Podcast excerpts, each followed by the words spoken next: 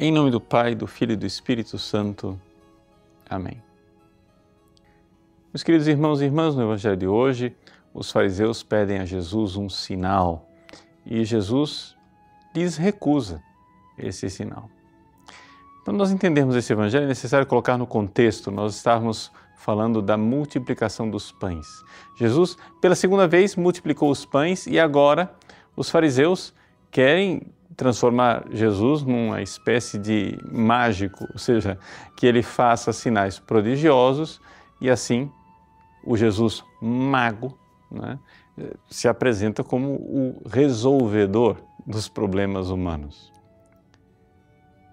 Essa cena da tentação dos fariseus, ela é retratada por São João de uma forma mais extensa no famoso discurso do Pão da Vida, no capítulo 6 nosso Senhor ali enfrenta mesmo essa abordagem de falta de fé, em que as pessoas se aproximam de Jesus como um mago, como um mágico, como aquele que vem para resolver os nossos problemas, invertendo a ordem das coisas. Ou seja, ao invés de nós termos no Cristo nosso Senhor, nós queremos que Ele seja nosso servo e faça nossa vontade.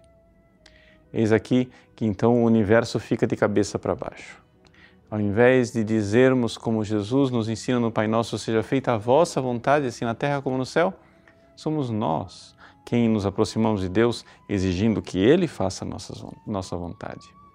Aqui se instaura uma religião que é a religião pagã. Porque se você for ver, de certa forma, as religiões pagãs são todas assim. Quando é, alguém vai, sei lá, a um terreiro de macumba, ninguém pergunta qual é a vontade de Deus. O que o pai de santo, a mãe de santa pergunta ali é qual é a sua vontade. O que é que você quer? E então, aquela divindade irá supostamente atender à sua vontade. Pois bem, nosso Senhor quer o contrário, quer que nós verdadeiramente sejamos dispostos a servir a Deus, a fazer a vontade de Deus, e é isto que deve ser o nosso alimento verdadeiro. É por isso que Jesus, o próprio Jesus diz: "O meu alimento é fazer a vontade daquele que me enviou". São Marcos, no início deste evangelho, ao ouvir aquela petição, ao ouvir aquela oração é, torta dos fariseus pedindo que lhes dê um sinal, ou seja, vai, multiplica mais uns pãezinhos aí para nós.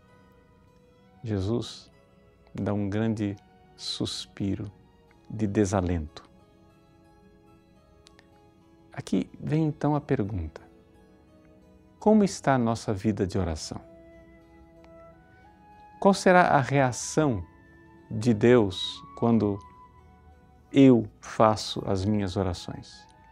Será que Jesus lá no céu não está desalentado, suspirando, gemendo diante dos meus pedidos esdrúxulos, dos meus pedidos insensatos e pagãos, dos pedidos onde eu quero simplesmente torcer a divindade a meu favor e fazer minha vontade egoísta e burguesa, não importa o que.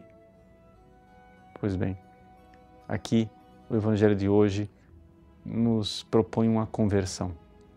A conversão de nossa vida de oração, onde nós não façamos mais preces como essas do fariseu, colocando Jesus e Deus a nosso serviço, mas ao contrário, decidamos pelo Cristo, de fazer a Sua vontade e façamos esta grande multiplicação dos pães, ou seja, o pão, o alimento, o meu alimento é fazer a vontade de Deus, a vontade de Cristo. E rezemos verdadeiramente, seja feita a vossa vontade, assim na terra como no céu. Deus abençoe você.